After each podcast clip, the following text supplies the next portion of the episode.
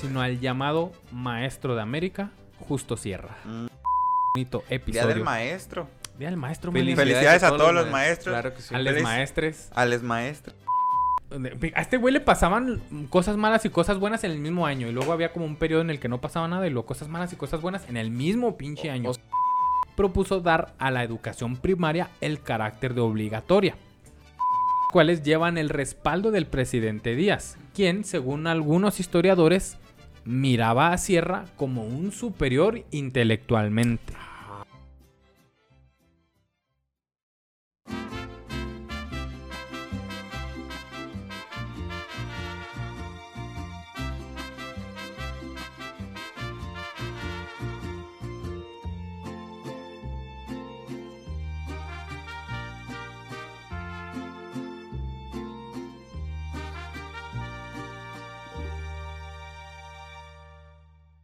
Bienvenidos a la Historia de México, el podcast en el que nos documentamos de diversas fuentes, pero no pretendemos tener la verdad absoluta de la historia. Solo queremos que te diviertas junto con nosotros y un invitado especial mientras les platico sobre los personajes, anécdotas y hechos que ocasionaron la histeria de México. Bienvenidos a otro lunes más, mis queridos historiadores. Ya tenía ganas de saludarlos. Mariano, ¿cómo estás? Estoy muy bien, ¿tú cómo estás? No me quejo, me aguanto. Ah, Ah, no te aguantes. este- y yo estoy muy feliz de estar una vez más aquí en este querido podcast, querido por los historiadores, querido por, por todas, AMLO. todos y, to- y por AMLO, más que nada. Este, pues nada, muy contento. Bienvenido, Mariano, a este tu podcast de Historia de México. Y hoy tenemos un invitado especial. a Desde Ah, que la no se lo escena espera. del stand-up juarense y nacional, internacional. A ver, Internacional. Nos acompaña el día de hoy nuestro amigo Mario Bautista. Muchas Pero el gracias, otro, muchas gracias. El otro. Sí, sí, sí, este, yo pensé que eran leyendas legendarias, venía bien emocionado, pero pues ya. Ah, No, no, amigo. leyenda. es no, leyenda aquí- legendaria sin presupuesto. Sí, no. ¿ok? Bienvenido, mi querido Mario. Muchas gracias, muchas gracias. Estamos aquí para... Por darte la vuelta a este, tu casa. a esta Ah, tu casa, gracias. tu gra- casa Ni Televisa. siquiera es la tuya, pero ya me la ya te la sí. Es mi casa gracias. también, oye. Ah, ¿también? Sí. Son los estudios de, De la, la historia de México. Ah, perdón, sí es cierto. De, Sí, de hecho, este... De hecho, estamos en el Cuar- séptimo piso. Sí. De, de- aquí está la Paseo Triunfo. Este... Sí, séptimo piso Sí. porque ahorita nos están repara- haciendo reparaciones y remodelaciones del 53, que es Sí. donde estamos eh, normalmente. Pero pues Pero, nos tocó pues, casi en la bodega, Sí, ¿verdad? sí, Sí, sí, no, casi en la bodega. De hecho, ahí está una ventana. No me asomo porque me mareo. Sí, este, grabamos lejos sí. para que las alturas no te causen Sí, sí, sí. vértigo. Muchas gracias. Mi querido Mario, bienvenido, bienvenido al podcast. Esperemos que Ah, te muchas- diviertas. Claro que sí. Para los que nos escuchan por primera vez, les aviso y les comunico que ni Mariano ni Mario, que en este caso nuestro invitado, saben de qué tema vamos a hablar hasta que estamos hoy aquí reunidos. Reunidos en la Mira, mesa del señor. A ver, ¿tú sabes de qué vamos a hablar, Mariano? No sé de qué vamos a hablar, Mario. Ahí, Ahí está, está, ahí está. está. No sabemos. ¿Qué, qué más pruebas quieren? ¿Qué, ¿Qué más, más? pruebas quieren? Está. A ver, no crea que soy la Marta y Gareda de este podcast llamado Histeria. Oye, Marta y Gareda tiene su punto. Eh. Y pues señores, en este día tan bello, este lunes 15 de mayo, les traigo un bonito Día episodio. del maestro. Día del maestro. Felicidades, Felicidades. Felicidades a todos los maestros. Claro que sí. A les Feliz- maestres, A les maestres. a lis maestris, a todos los maestros, gracias por... El Isma, ¿Qué- el qué? Ismadar es maestro, ¿no? No. No. ¿Es, es maestro? Estudia Ah, estudiado, chinga, yo estudio finanzas y no soy financiero. Al- Ay, pero vas a ser, amigo. ¿Quién sabe? El maestro Eh, Rochi. Ah, saludos a Mirza. Mirza, A... Pichi, Pichi es maestro Ah, también. Pichi es maestro. El maestro Rochi. Al maestro maestro Rochi. Sí, el lunes llegaron a ver. Ah, A huevo, el huevo. maestro- ¿Qué otros maestros? ma- Carlos Ah, Rodríguez. Carlos Rodríguez. Ah, un comediante de la escena stand-up también Claro que sí. maestro. ¿Quién más es maestro? Eh, Saquen sus, maest- sus cartas de maestro en este momento. El maestro Girafales. Ah, eh, ah, entrañable. Girafales. Ta, ta, ta y... A la maestra Canuta. Ah, la sí, maestra sí, Canuta, sí, sí. Ah, con mucho cariño, la maestra Canuta. Ah, Sí, Después de media hora de maestros ya... ya, ya se están acabando sí, los maestros. sí. Bueno, para este episodio les contaré sola- sobre la vida de un escritor, historiador, Y... Maestro. Maestro. Historiador. periodista, poeta, político mexicano que encabezó el proyecto educativo más Y- importante de del siglo XIX ¿No?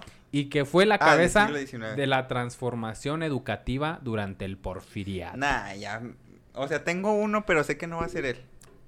Hoy, Día del Maestro, Mariano, bien lo decías, 15 de mayo y todos los maestros que ya, que ya mencionamos, dedicaremos este episodio no a ninguno de esos que mencionamos, sino al llamado Maestro de América, Justo Sierra. Mm. Ah, mira. Mira, justo pensé Sí. que íbamos a hablar Justo de él. Justo cierra, Justo. güey, y se va. Mira. Ahí está la comida, ahí está la comida. La mejor pluma. Sí, sí, sí. Sí, la mejor pluma de Ciudad Juárez. Justo, Sí. Justo Sierra. ¿Qué han escuchado de Justo Sierra? Nada. Nada. No. Pues, mira, ubico pizzas La Sierra. No sé si. no sé si está justo en Justo. la- Justo eso. Sí, güey. Justo eso. Tiene la noción. Pues bueno, aquí Yo la pensé que le- íbamos a hablar de José Vasconcelos. Ah, mi querido José Sí, yo, Vasconcelos. cuando dijo maestro, yo también. Sí, pero así es él. Ya. Sí, no, era... Es muy de era- esos. era- era. Sí. Para hablarles De Vasconcelos necesito hablarle del maestro de Vasconcelos. Perfecto, claro. Este señor era el, el, el, Maestrito. Era el maestro. el, el educador, güey, Ah, en el educador. porfiriato. Que bueno, también así como que digas, ¿cuánta educación hubo en el porfiriato? Pues no va. Eh, claramente no hubo tanta. ¿Tú Pero pues ahí, lo, ahí les voy a ir platicando sobre la vida de Justo Sierra para entender un poquito todos estos, todo este periodo del porfiriato y lo que, y ya de aquí podemos partir ahora sí a, a- a la creación de la Secretaría de Educación Ah, Pública y todas estas situaciones claro. que nos hacen más familiares, ¿no? En el año de 1848, justo cuando el país había perdido la mitad de su Ah. territorio, gracias, gracias a la, a la guerra contra Estados Unidos y mientras crecía la violencia en la llamada Guerra Cristera, nace en este contexto de desmadre el 26 de enero el primer hijo varón del matrimonio entre el doctor Justo Sierra O'Reilly y Concepción Méndez. Conchita. Oh, Oh, oh, El oh, señor Justo. O'Reilly. Sí. O'Reilly. Autopart. Eh, A ese- Ah, Ay, el gritillo. Oye, ¿no ¿Dónde tiene sale micrófono eso? la patrona? Es un comercial de la tele gringa. gringo. Ah, pero yo lo he escuchado. Ah, Yo lo he sí, sí. Eh, bueno. O'Reilly era, Ya no vamos a escuchar. Autopart. Sí. era un historiador, novelista y escritor considerado el iniciador del periodismo literario en la, en la península yucateca, ¿no? Su esposa, Conchita Méndez, era hija de Santiago Méndez Ibarra, uno de los hombres más poderosos de Yucatán y que fue gobernador de ese estado en varias ocasiones, ¿no? O sea, había, había La hija poder del en este gobernador. matrimonio. Comían Simón. pambazos. Sí, comían pambazos. Comían cochinita pibil ah, con cochinita. limón. Cochinita, perdón. ¿Por qué pambazos? No, No, entiendo la- cuáles son los pambazos. No Un sé pan cuáles son. un vaso. eh, Es que siempre, No, siempre no, hacen es ese que- chiste y yo de verdad creo que es un pan con un vaso. Mira, es que existen dos pambazos, el pambazo Ah. chilango y el pambazo veracruzano. Ah. El veracruzano es una torta de frijoles acá bien...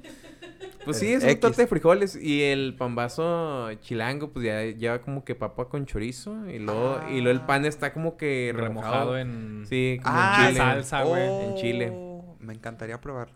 Sí, Está ah, muy bueno, recomendado el pambazo. Ok. Eh, bautizado con el nombre de su padre, el pequeño Justo Sierra Méndez, nuestro protagonista de hoy. Justo cierra. Justín. Justo Sierra. Me suena más como a un cantante de, de banda, güey. Justo Sierra. Sí. Por la sierra, El ¿no? día de Los- hoy. Los pinches rieleros de la Justo sierra. Sierra. No, a mí me Sí suena pega, más ¿no? Sí, pega, o sea, un cantante que se llame Justo, Justo Sierra y que Sierra. traiga tejana, pega.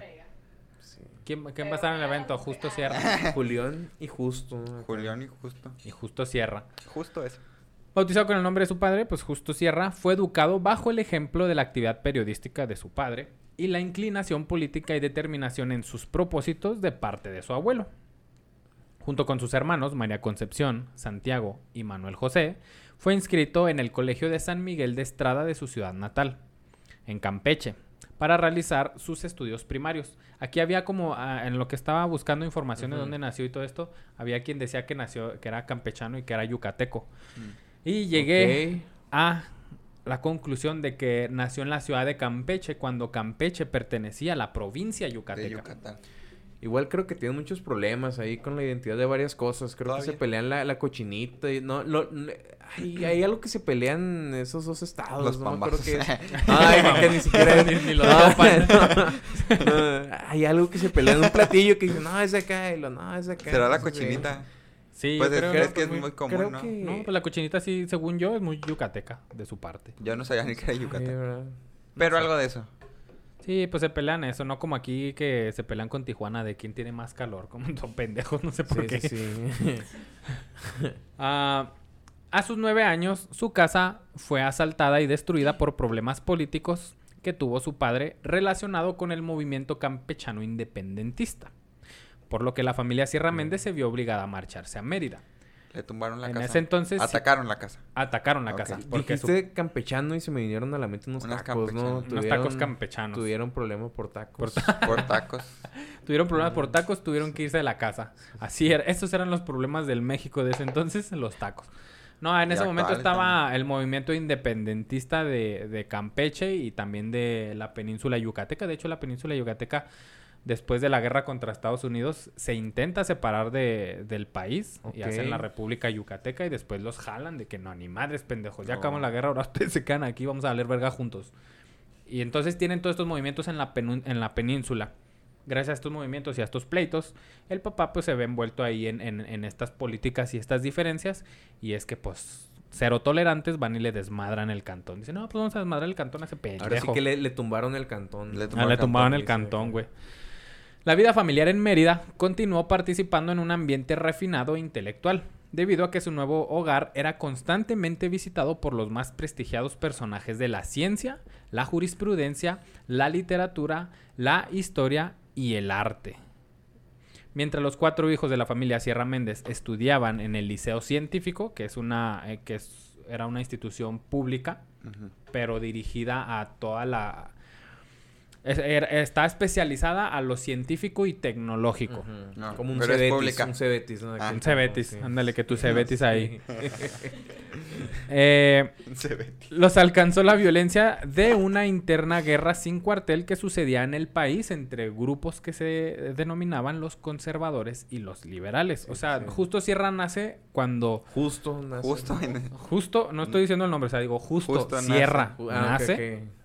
Eh, en, la, en la pérdida del territorio mexicano y de ahí su crecimiento y su infancia es problema tras problema y a pesar de que viven en una familia con muchos privilegios, pues eh, al estar involucrados en la, en la política, pues también se ve muy afectado por todas las decisiones o pensamientos que llegara a tener su padre o sus No sé. cercanos.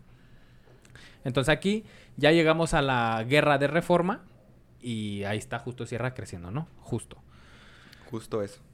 Recién terminada esta guerra, Justo sufre su primera pérdida. Es que justo ya, ya le quitaron el sentido al nombre. Mejor, Justo. mejor dile Sierra. Sierra. Sí, Sierra, Sierra. Méndez. Pero Sí. es que se puede que confundir es- con con- capaz de la de sierra. la sierra. ¿Cómo, cómo no sabes que están Ti- ¿Cómo hablando? sabes Tiri, qué, qué tiri, bonita, qué bonita tiri. está mi vecinita? Ah, claro que sí. No Ay, las andaba confundiendo, perdón. Eh, recién terminada esta guerra, justo sufre su primera pérdida. Su padre Su falleció padre. la noche del 15 de enero de 1861. Uy, muy cerca de su cumpleaños. Sí, apenas para cumplir años. El joven Justo Sierra tuvo que dejar detrás las comodidades que tenía en la casona que tenían en Mérida y a su familia, con la encomienda de marcharse a la Ciudad de México tras el llamado de su muy exigente tío Luis Méndez y Echazarreta.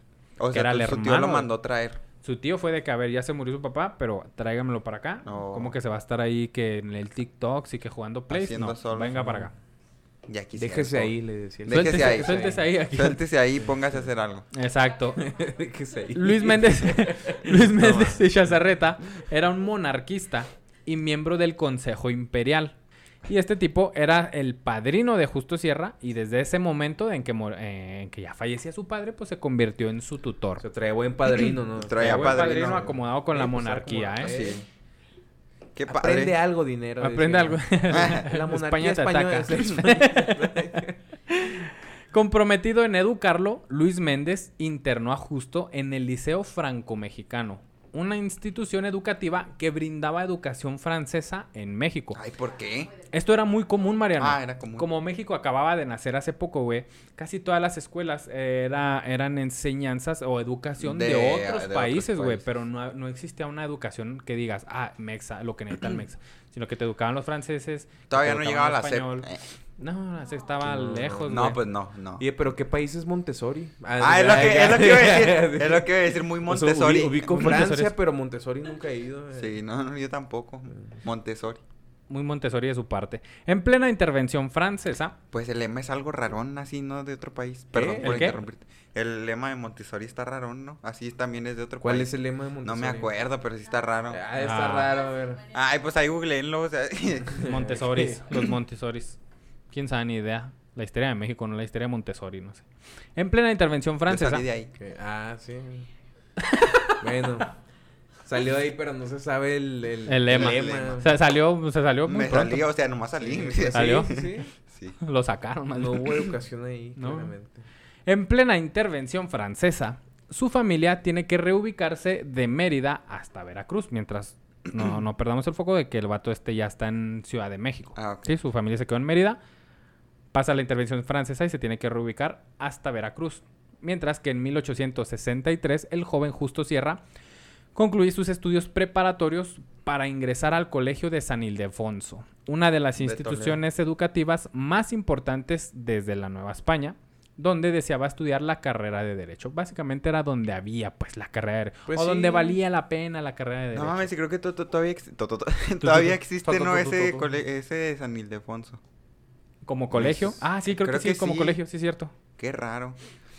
Su paso por el colegio de San Ildefonso marcó su vida.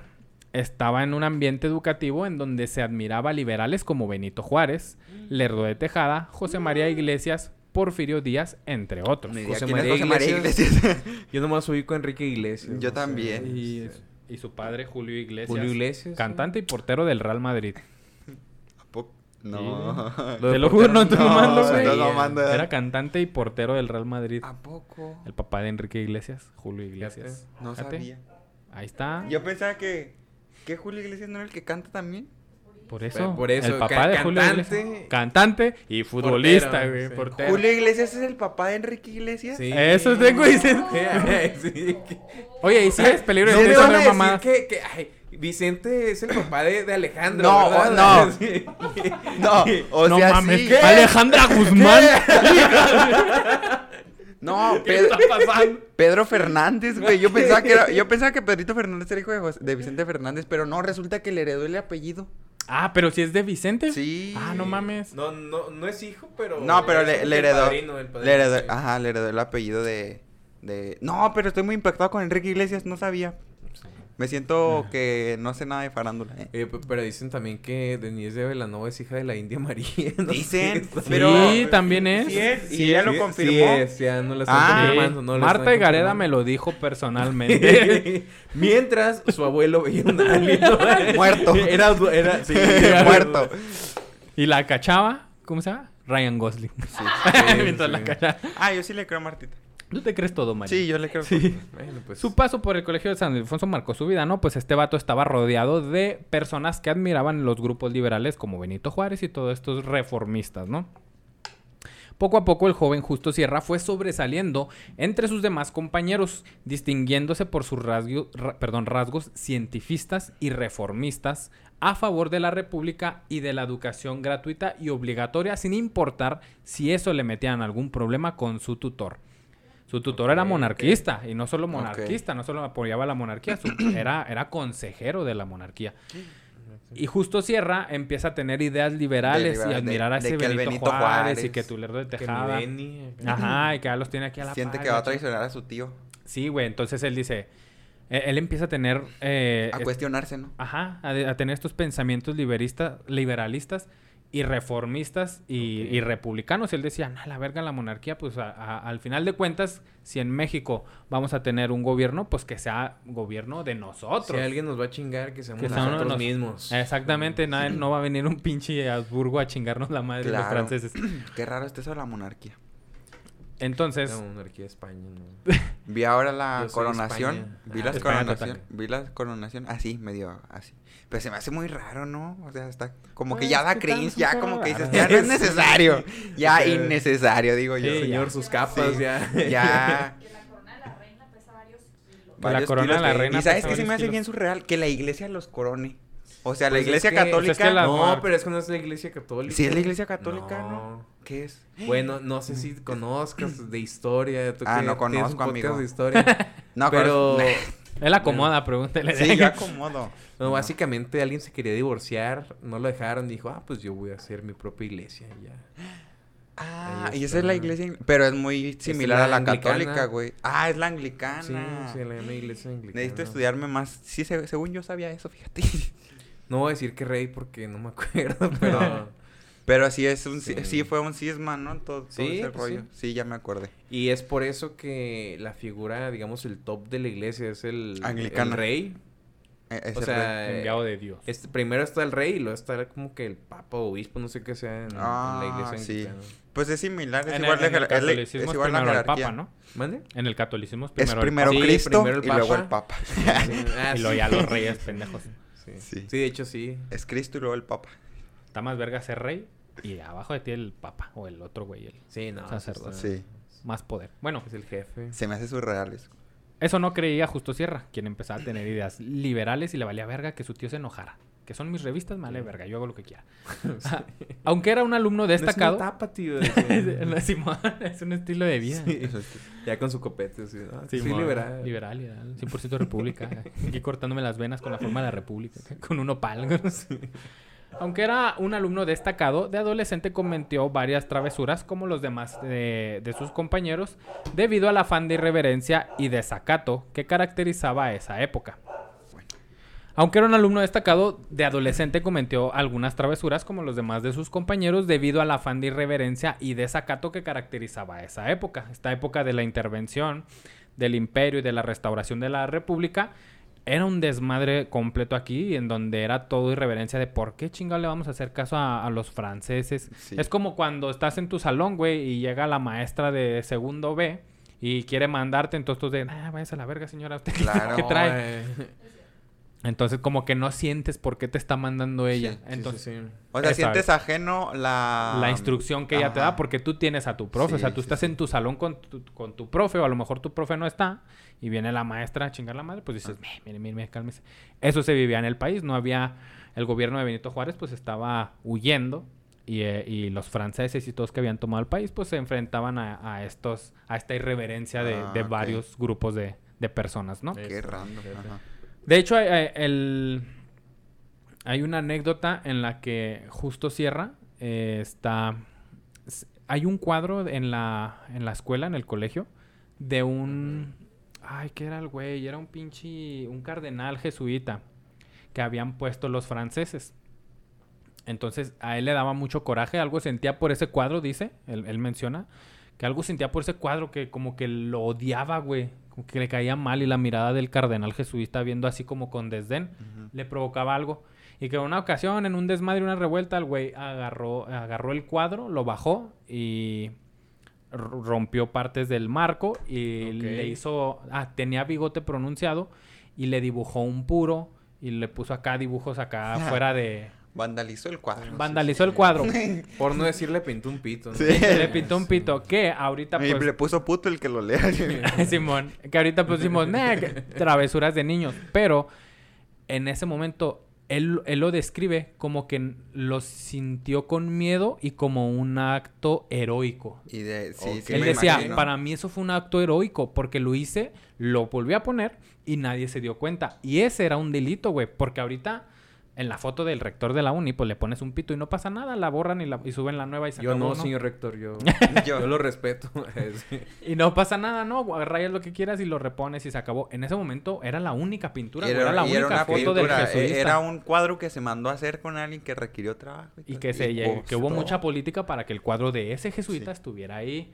Era a lo mejor era el cardenal primado de México. eh. No, no era. Pero el, pun- el punto era que eran... Ya, no, no. Pero le ponchó los globos. Le Sí. güey. Sí, güey. Vendía tamales ya. afuera. Entonces el güey, el justo Sierra dice, no mames, sí, esa vez sí me mamé. Porque hizo todo ese desmadre y nadie se dio cuenta y lo dejó ahí. Para él era su acto heroico. ¿no? Ok, ok. Entonces, pues hacía su desmadre como todos los alumnos, pues, ¿no? En fin. Eh, su juvenil curiosidad y hambre de aprender y educarse lo hizo conocer sitios y personas de la gran ciudad de México. O sea, era, era este tipo que es un desmadre, pero es muy trucha. Ok.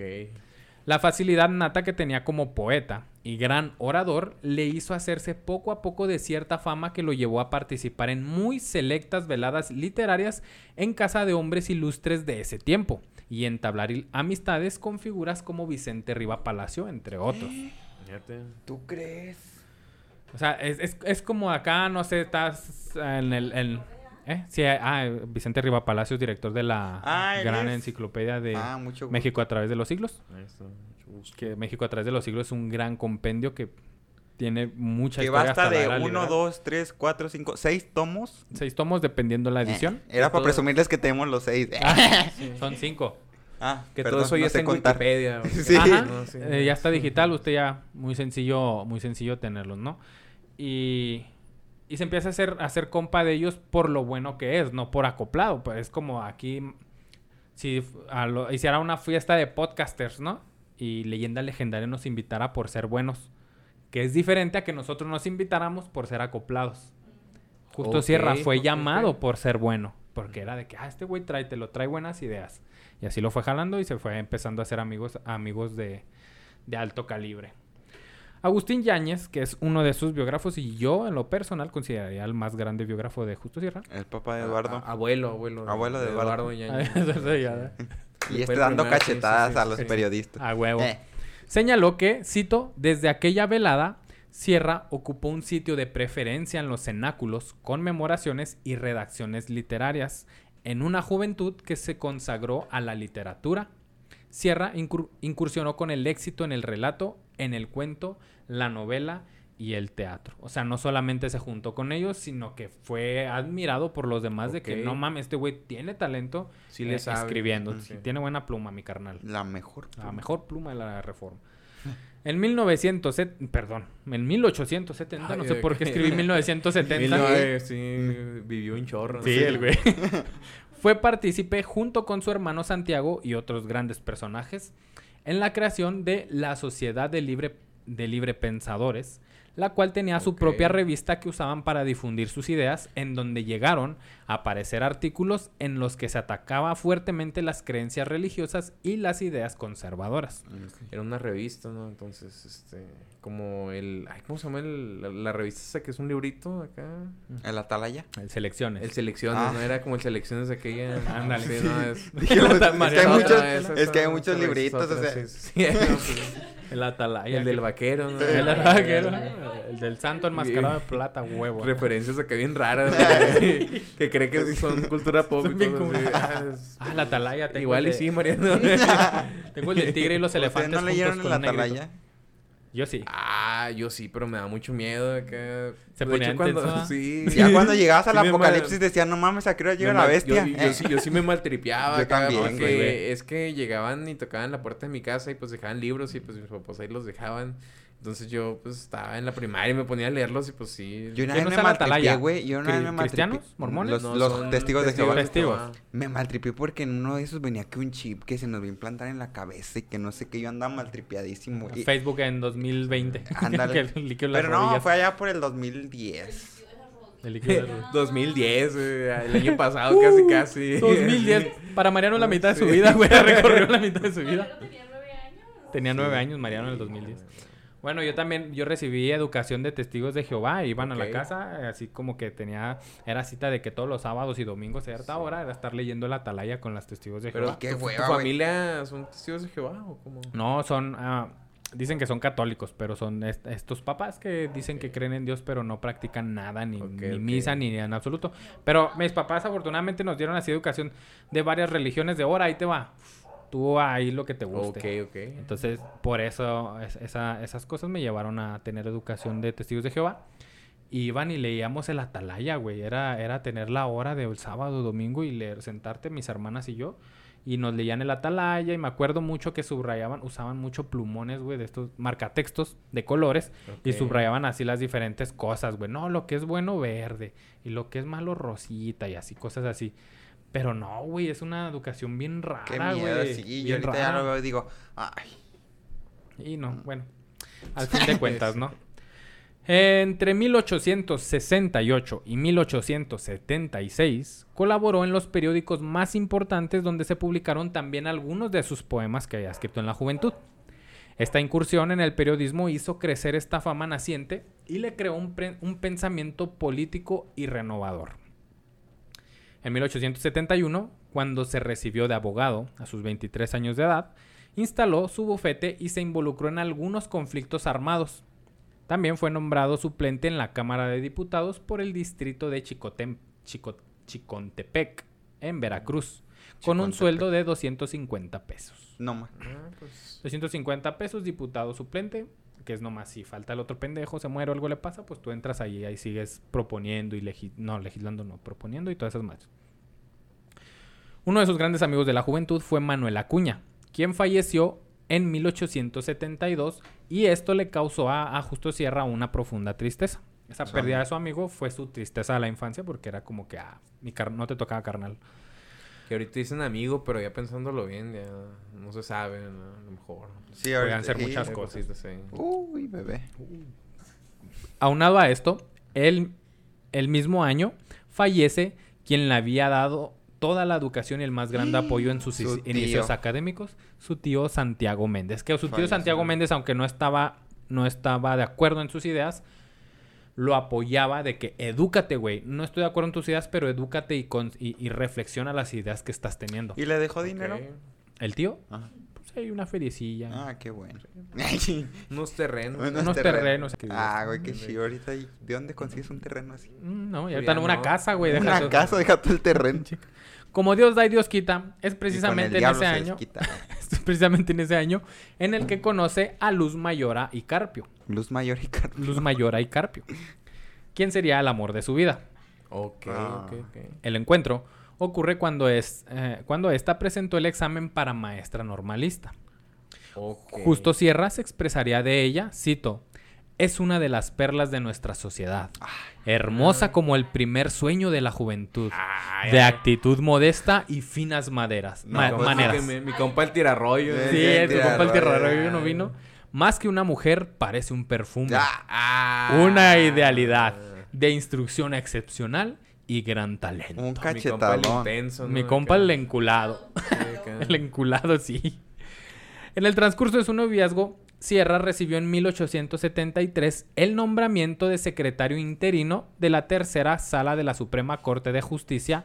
Usted dirá, ¿qué verga es eso? De la tercera transformación. De la tercera Eh, transformación. la tercera. Ya estamos en la cuarta.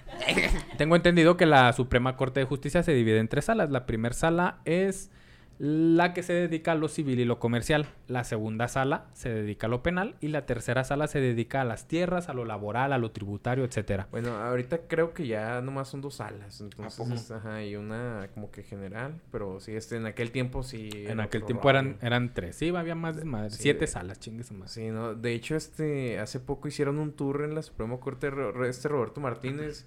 Ah, no mames. Ah, sí, eh, cierto, y con mostraron-. Y mostraron la mesa y había un chorro de sillas. Y ahorita, pues ya nada que ver con Ah, el sí. de mis- Que dice que ya no, ya ni se usan, no, Sí, nomás sí, están sí, ahí por costumbre. Ah.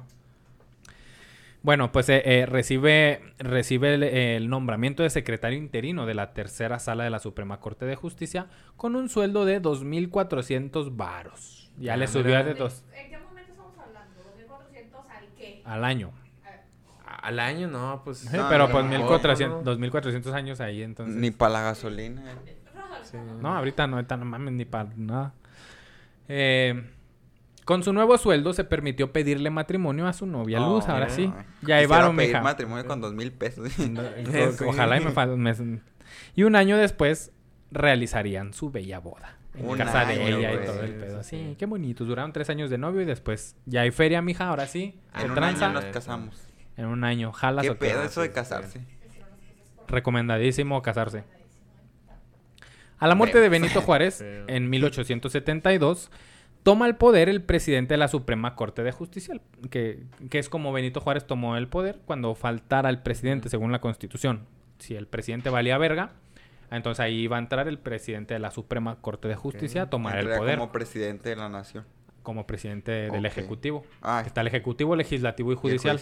Si faltaba el ejecutivo, el judicial se iba a hacer cargo del ejecutivo. Entonces muere Benito Juárez y Sebastián Lerdo de Tejada entra al poder por ser el, el- el, el eje- No, ¿cuál era? el de la Suprema Corte Sí. de Justicia. Sí, que es el judicial. Ah, Simón. el judicial, exacto, eso iba a decir.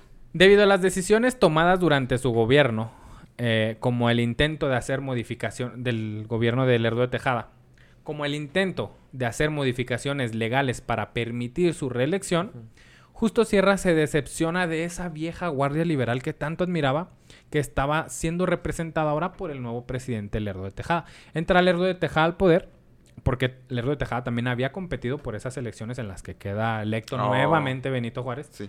Y Lerdo de Tejada toma el poder y entrando al poder, dice, ¿sabes qué? Vamos a hacer arreglos para que ya se pueda reelegir uno y yo poder quedarme aquí en el Ahí poder. está, Un buen rato. O sea, estuvimos a nada de que en vez de un porfiriato tuviéramos un, no sé, lerdato, ¿cómo se diría? Lerdo de- Lerdato. Un lerdismo, tejadato. Un tejadato. Un tejadato.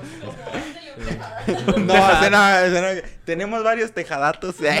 El tejadato de hoy es Tejadato del día. y da, un, da una nota en una teja, Mariano. El tejadato. No, los leo en Texas. Bueno, Desde arriba de un techo, ¿no? El tejadato de hoy. El tejadato de hoy. Sí, entonces este güey entra al poder y lo primero que hace es ver cómo hacerle para reelegirse. Eh, entonces, pues esta situación a Justo Sierra, que admiraba a los liberales y todo esto, le empieza a desanimar y se decepciona de, de estos políticos que llegaron al poder y ahora se, ahora se quieren apropiar de ellos. Del- ajá. El que no conoce su historia está condenado a repetirla. Bueno, enseguida decide alejarse de la política y de los partidos. Y decide dedicar tiempo a su nueva familia, la cual ya estaba conformada por su esposa Luz, o su güerita, como él le llamaba. Ah, Y su- estaba enamorado. Su güerita. Pero si era güerita. Si era güerita. Ah, y era su güerita. Sí, sí, tenía Sí, sentido, si no, le hubiera querido vender. Sería de güerita, pásale güerita. ¿qué? Ah, sí, cierto. Pero era su esposa, entonces sí era la güerita. y su pequeña hija Luz, o como él le llamaba, Firucha. Firucha. Ven, Firucha, Firucha. Sí. Y luego le avienta la comida al piso, ¿no? Cómete las obras. Me suena más a un perrito. Eh, y, y además se enfocó en una de sus actividades preferidas. Dijo, esos güeyes ya me valen verga, la política ya me vale verga ahorita. Vamos a ponerle pausa aquí. Me voy a dedicar a mi familia.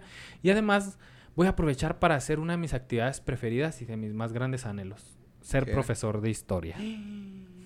Y se empezó a dedicar a ser maestro de historia mientras estaba con su hija y su familia y todo este pedo, ¿no?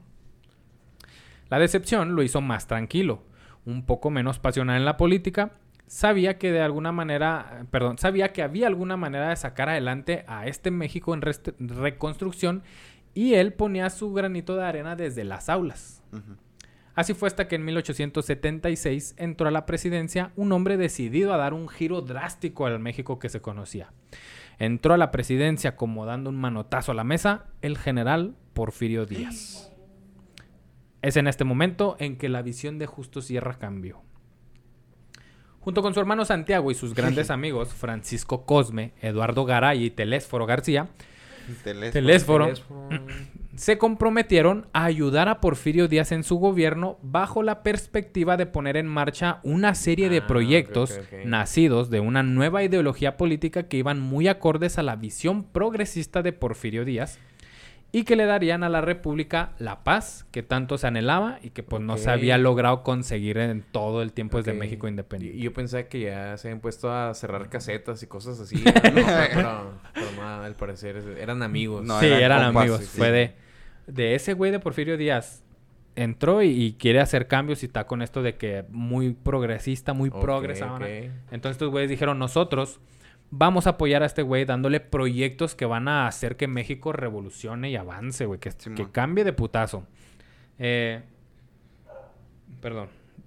Es así que en 1878 crean el diario, que es li- tanto liberal como conservador, llamado La Libertad, en el que básicamente se interpretaba la política oficial porfiriana.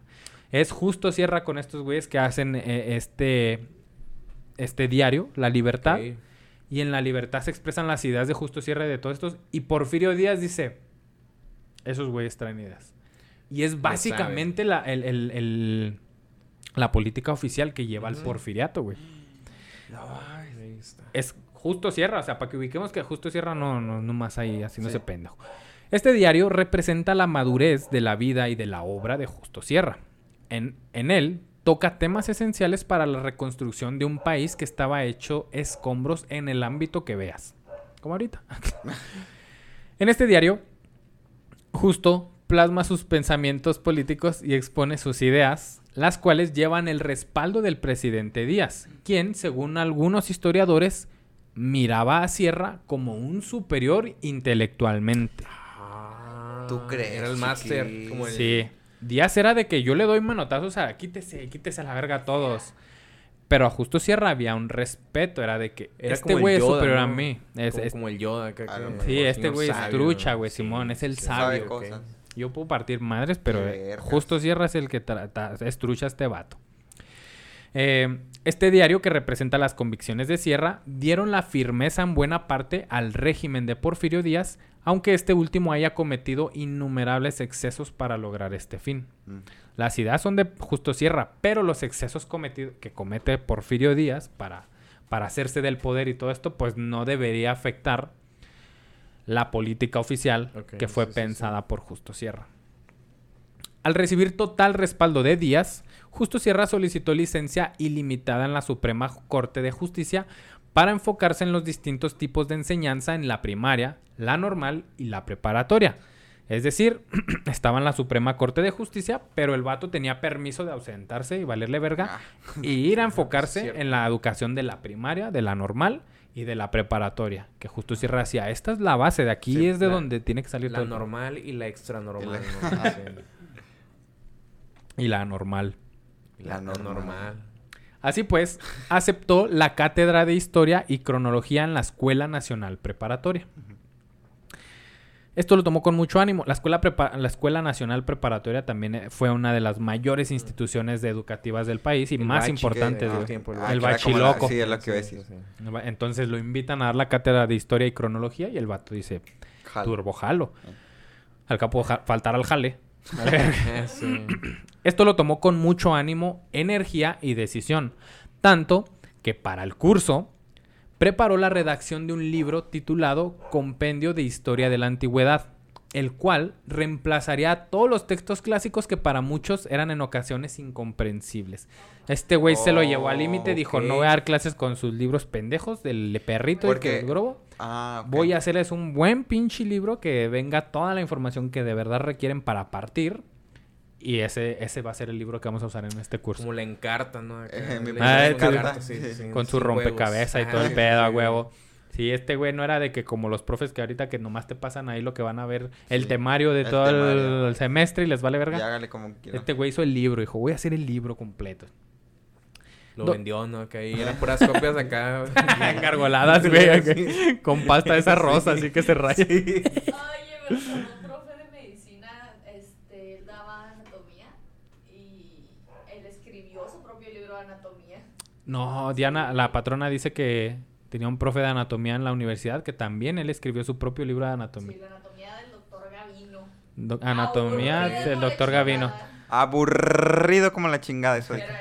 Doctor Gavino, seguro que la rodilla está aquí. No, no, no, estaba, estaba bien escrito, pero estaba muy aburrido porque no era ilustrativo, o sea, era descriptivo como la chingada. Era descriptivo el libro. ok, Pero ok. muy cabrón, muy detallado. Como esas eh, telenovelas, no, no, ¿cómo se dice? No, teleno- re- de novelas de revista Mm. que, que había antes. que- que- ¿La del vaquero o qué? que- Ah, no, no, no, no. Ah. no, eh.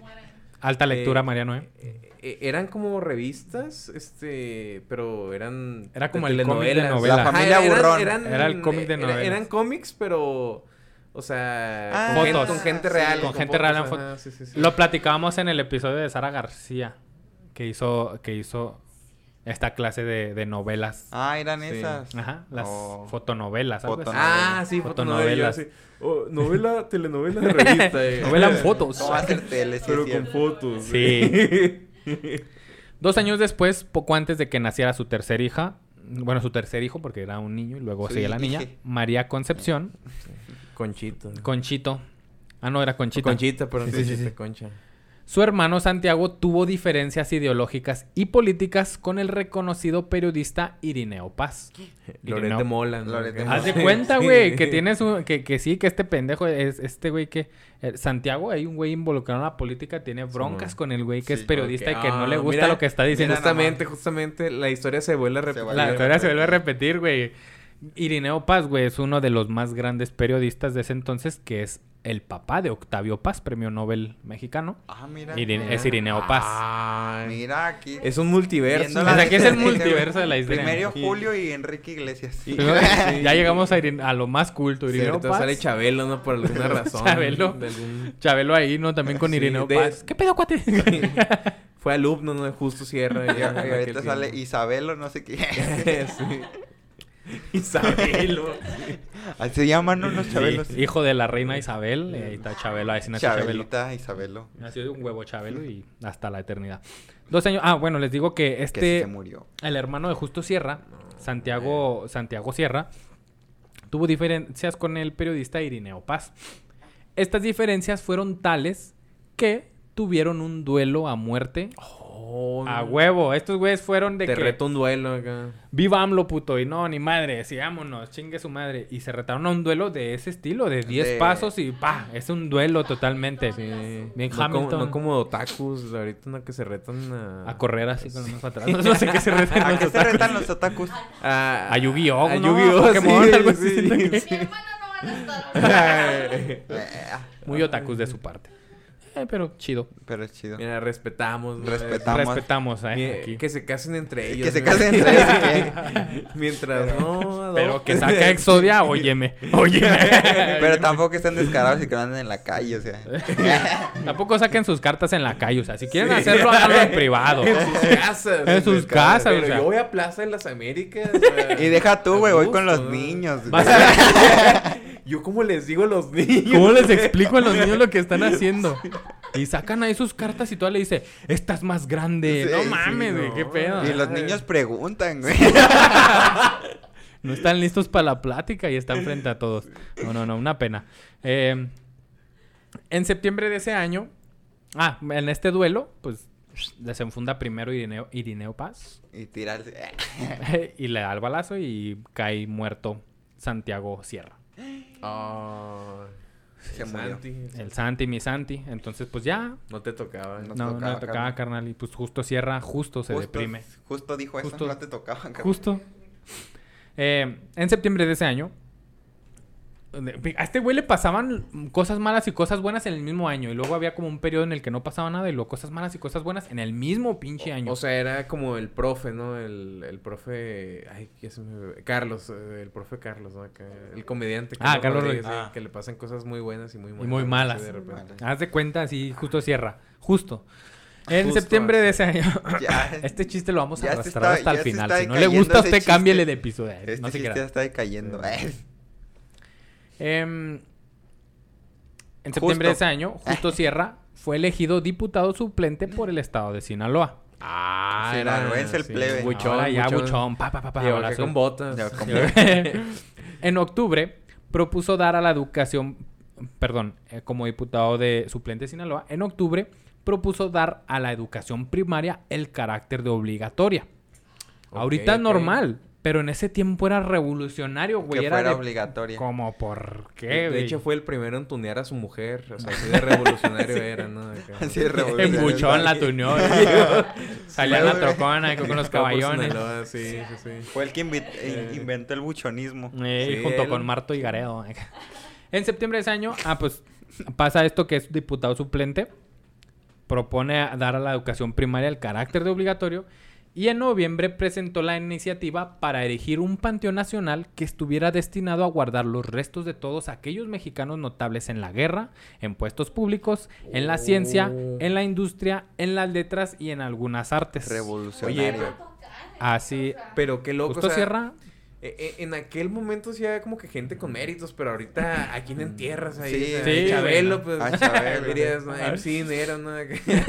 Sí, a Lady Wu, acá A- puras personalidades sí, así. güey. Sí, güey, al, puros al virales. nata. Ay, ¿quién- ¿Cómo se llama A la señor que Carelli. se murió hace poquito? Rotonda de los personajes virales. Lo Ah, propongo. oye, es Lo verdad. propongo. Es verdad. ¿Dónde los personajes virales? Pero, pero que sean personajes virales de un ratito, como dice Sí. Lady Wu, güey. el- Que, el- que, que cuando la entierren nadie sepa quién es. A Doña Leticia. Doña Leticia, güey.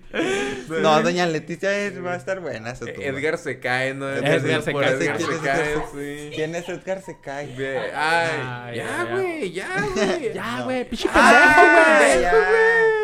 Ya. Sí, ya Edgar se acordé. cae, sí, a huevo. El, el, el Ferras, tiene que estar mi querido Ferras ahí. Ah, sí, Felipe, eh, Ver, Felipe Ferra Gómez, señor, hacia abajo. El de la canaca, güey. El de la ca- Ese sí, canaca, ya, ese sí. Hubiera sido de los primeros miembros ahí ya Sí, enterrados. en la Sí. rotonda de los descanse, personajes virales En paz México. descanse, el señor de la canaca. Sí, y que tenía razón, ¿eh? Que tenía Que razón sí, en toda sí la era, dirección y sí todo lo que decía era verdad. Era el hijo del papá, eh, ah, Del- Gai- Gai- del- ah, Ga- ajá. calle Eh, Gaitán. 666, ¿no? Ay, 662. 666. 666, el diablo, Ay. El demonio. No, pero sí, sí lo dijo tal cual. Sí lo dijo Sí, tal sí. cual la dirección. que yo no dudo Tres, de sus tres, 100 tres, billetes. tres. No dudo de sus 100 billetes de, cincuen- de, de 500 pesos, o sea. 50 mil pesos. Aquí nos preguntamos todos, ¿y sus 50 mil ¿Dónde pesos están? qué? A ver, Sí. apúntele bien. Sí, ah, había. no. Ay, María. Ay, no. Ay, Estás viendo tampoco, poco eh. yo. No, Sí. Mariano, No. ¿Qué Nací pues, ayer, Mariano? nací ayer. ¿Cómo eres mexa y no conoces a... A la alta cultura. Pues lo viral. conozco porque es- he escuchado, pero Eh, el no. dios Eolo tampoco lo topas. No, amigo. El de yo poleo con la Ajá, gente yo que poleo es con- mala. El, no con el trapo. la que es güey. ¡Oh! Quítale el trapo. el No lo trapo, ponen. el No, trapo. quítanelo. Güey, no, ese- ahí está la rotonda de los personajes virales, ¿eh? Ya Ahí está, eh. O Ahí sea- si quieren tomar la idea. Eh, este. justo cierra aquí y nosotros acá. los- Mm. Justo cierra aquí, nosotros arriba. Sí. barras. El- bla, bla, bla, bla, bla, bla, bla, bla. Ok, sí. Entonces, es gracias a Justo Sierra que tenemos la rotonda de los hombres ilustres. Recién nombrado presidente Manuel González, que queda presidente Porfirio Díaz. y después dura su cuatrenio. Dura, su dura- rato. dura su rato, su cuatrenio. Sí, creo que sí era su cuatrenio, ajá, sí, es del sí. 76 al 81. Sí, entonces sí. De no. cuatro años.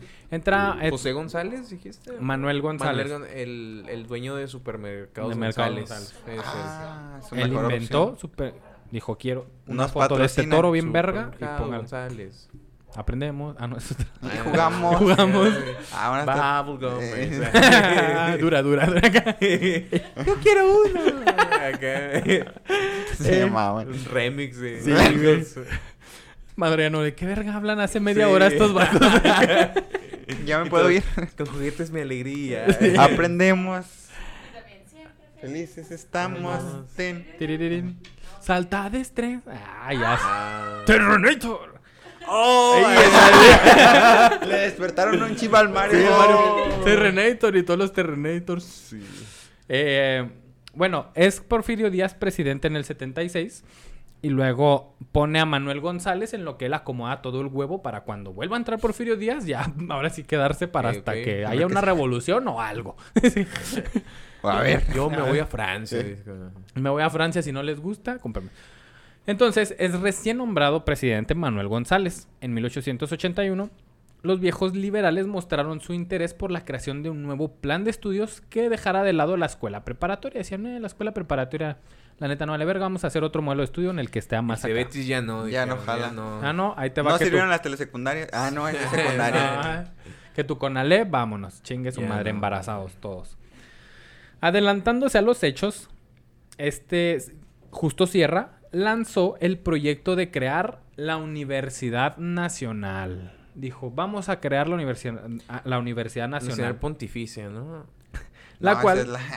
esa es otra. La cual no solo no eliminaba la escuela preparatoria, sino que la incluía junto con una escuela de altos estudios en donde podía llevarse a cabo una continuidad directa. Este güey dijo, no, no me vas a quitar la escuela nacional preparatoria, güey.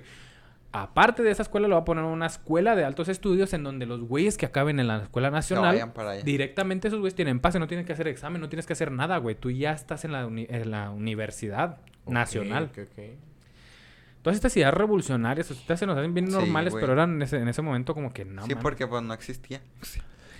En él concebía a la universidad diferente a lo que había sido la institución colonial o bien a lo que eran las, las universidades extranjeras, y principalmente las estadounidenses, que son estas universidades que les comentaba de que traían la educación de sus países a impartirse aquí, que no servía de mucho. Propuso una universidad que se apoyara en la realidad mexicana, que gozara de autonomía científica y atendiera las necesidades tanto de docencia como de investigación. Dijo, no solamente vamos a enseñar, sino que vamos a enseñar a los maestros a cómo enseñar a los alumnos Ah, mira.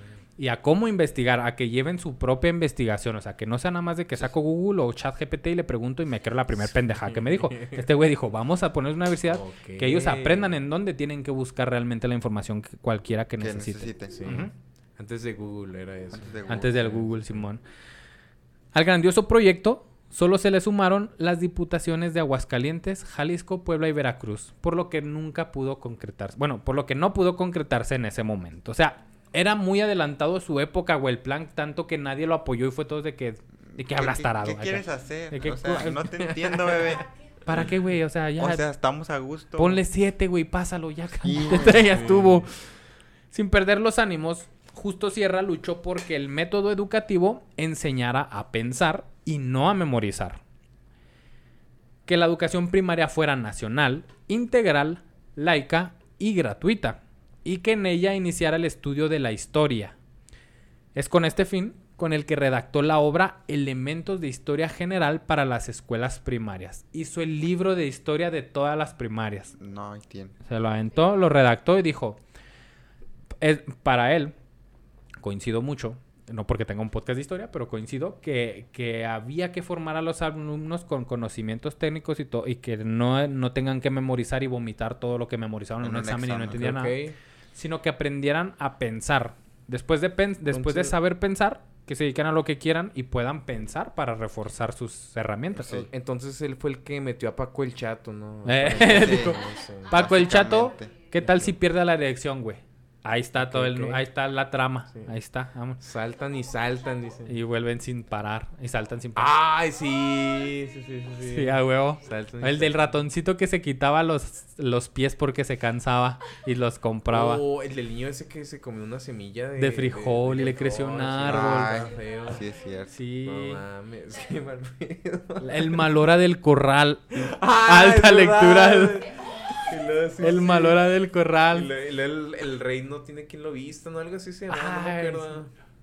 Ah, no, alta lectura. Sí, ya no me acuerdo sí. de mucho. El libro Ah, del pues, perrito. Ahí está. También estaba uno de una niña negrita. Una niña negrita. Ah, los Ah, conejos. la serenita. Digo, los Ah, conejitos. sí. ¿La sirenita aquí? Sirenita. Arriba las sirenas negras. ¡Negra! Mi sirena es negra. No, este, ¿qué te está diciendo? Ah, sí. No, no me acuerdo de ese. Sí, creo que sí, sí. Sí, sí me acuerdo, pero no me acuerdo de qué se trataba. Pero sí, sí me acuerdo Oh, que... Lo, lo, los racist, changuitos, ¿qué? Los changuitos That's juguetones racist, eh. los- no usan pantalones porque después... ah, sí es cierto. ¿O ¿Qué era? Algo así. sí, los changuitos. El piojo y la pulga se van a Ah, casar. el piojo y la El piojo y la pulga. pulga. Ese estaba ahí Había también. otro de un ratón, ¿no? El ratón vaquero. No, no es cierto. Ah. ¿Qué dices, no? De los piecitos. El de los piecitos, güey, que se Ah, cambia. se sí, sí. Iba a visitar a su mamá, iba a ir por su mamá. Y se gastaba sus pies y se los cambiaba, compraba Ah, otros. Ah, creo que sí. Ojalá eso hubiera aplicado para el Mamator y su pierna, ¿no? ¿No han visto el video? El mamator no. es- ah, su pierna del Mamator, no, no- nunca lo he visto. Ay, güey, no, ahí sí te Mario, la debo a la. Mario, no ¿qué puedo ves? creer. Mario, ¿qué No, ves en no tu puedo casa? creer, ¿Qué no, tienen que ver. Mario ve TikToks pierna- muy profundos. No, póngale, póngale la, la pierna del Mamator. y Claro que Ahorita sí. les voy a enseñar el video ya. Muy Sí, bien, sí. comprometido. ¿Y usted que está escuchándolo? Mientras tanto, usted vaya y busque Póngale la pierna pausa, de quién. Del Mamator. Del Es más, va a salir el pequeño clip acá. Inserte aquí Yeah. clip. eh. La pata de, del mamito. No mames. Ahí está. Ahí está. ¿Qué le pareció? ¿Qué le Ese pareció? fue la Eh, pierna la del pierna del pierna del Mamator. Y sí. bueno, de esto se trató el episodio, la pierna Muchas- del mamey. Muchas gracias. el libro del perrito. Eh, Ay, no, qué risa. Bueno, entonces así este vato, justo cierra, pues bien trucha, ¿no? Hizo el libro de historia de las primarias. Abogó por multiplicar y mejorar a los maestros y a las escuelas y por no perder, cito, nuestro carácter latino y nuestro carácter nacional ahora que los hombres de otros países y con otras aspiraciones vienen a mezclarse en nuestros negocios domésticos. Vivimos en el porfiriato. Porfirio Díaz está expandiendo el comercio a otros países, trayendo inversión extranjera. Y es justo Sierra, justo quien dice, vamos a aprovechar que esa gente está viniendo aquí y nosotros vamos a, a- a- a tener una, una cultura propia, vamos a, a casarnos con, eh, con Latinoamérica, pues. Les vamos a decir, eh, construí tres departamentos, En- renta ¿Renta dos dos? y viven uno. Y eh. en uno. Ahí está, papi, fácil. ¿Qué más quieres? ¿Qué más quieres? ¿Sí? Ahí están, Ahí está. matemáticas. Matemática básica, aprendan a pensar, así les decía. eh. Se ponía sus sacos de colores y, le- y les decía, les daba cursos, ¿no? Es que son pobres porque no qui- porque quieren, ¿no? ¿Cómo es de qué? Sí, Pobre es pobre porque sí, quiera. no, no. El ¿Quieres pensamiento del pobre, dijera Un Marco Antonio consejo Regil. millonario. eh. ¿Quiere un consejo millonario o una tuna, carnal? Tú dices. Una tuna. Una tuna. Sí, La fría tuna, acá, es la fría, güey. oh. Del refri. Recién saca del refri. Sí. Sí. Sí, la tuna, ¿Cuándo la es- tuna. ¿Cuándo es tiempo de tunas? En junio, ¿no? Pues, El tiempo de tunas. En Mira, México siempre es el tiempo de Creo que tuna. tienes que No. ser señora para identificar. O sea, y señora ya de la tercera. Ah, es tiempo No, tiempo si de es en junio, Sí. güey. Si es en junio porque, Porque es mi el tiempo abuelita sí que es muy llueve. así, acá de que, ah, mira, ya es temporada de mangos. Y yo así. Ah, no, yo Oh, no yo sé las tunas, Sí. güey, porque soy muy fan de las tunas, la verdad. Qué, qué ¿Tú rico. sabes de las tunas? Pues es en junio, Ah, cuando ¿es en junio? llueve, es en temporada de lluvias, que es Ah, cuando los nopales sacan tuna. Ah, eso sí Ah, no mira. sabía, fíjate. No sabía que llovía en Los junio. Ahí día. El nopal es de baboso. Secos, nomás tienen Existiendo, agua. eh. eh. existiendo. Sí. Uy, en mi rancho así, amor, lleno de tuna. No, pues Mariana, tu rancho. Sí, pues allá, pero pues allá. Ah, pues aquí no aquí crece no. nada, güey. no. A ver si ahora que vayamos hay tunas. Ah, ojalá. En 1890 fallece su madre. Ay, ya vinculó. En 1890 falleció su madre. Pero pues a este güey le pasa lo bueno y lo malo Por un año. tunazo, ¿no? Acá, Un sí, tunazo. sí. Eh, y ganó la presidencia de México. Y en ese mismo año fue elegido presidente de los Ah, Congresos Nacionales de Ah, Instrucción. Pública. Le arruinaste que Le la arruiné. sorpresa. no. Perdón. Qué mala onda. No, fue presidente de los Congresos Nacionales de Instrucción Pública. Por lo, ah, el, el presidente de los Congresos Nacionales de Instrucción Pública es este presidente que se encarga de dirigir eh, la- las juntas o las comitivas de la instrucción pública que se Ah, dedican a enseñar a, a lo que se va a enseñar en el país, cómo se va a educar y todo esto. Mm. Este O sea, güey la, la. CEP. pero- La ah, CEP. la CEP de aquellos años, sí. Por lo que publicó obras, cito, obras completas, bases de la educación nacional y manual escolar de historia general. ¿Existirán manual- todavía? El manual escolar de NET, ¿no? Sí. Conforme se iban realizando aquellas ideas del diario La Libertad, recordemos que todo esto viene en el diario La Libertad Ajá. que él había hecho desde el principio, se fueron haciendo más comunes en la opinión pública. Pensaron en, conformar, pensaron en conformarlas institucionalmente lo más pronto posible. Fue de que todos ya estaban hablando de estas ideas y estos cambios y dijeron, pues hay que hacerlos de una vez ya Por institución. la, por la revista, ¿no? Acá. Por la revista. también test, ¿no? ¿Qué, qué tan liberal eres? Sí. ¿Qué bote de basura eres? ¿Qué color? ¿Qué clase de tuna eres? Según tu fecha de nacimiento. tuna roja, tuna verde. ¿Qué presidente eres?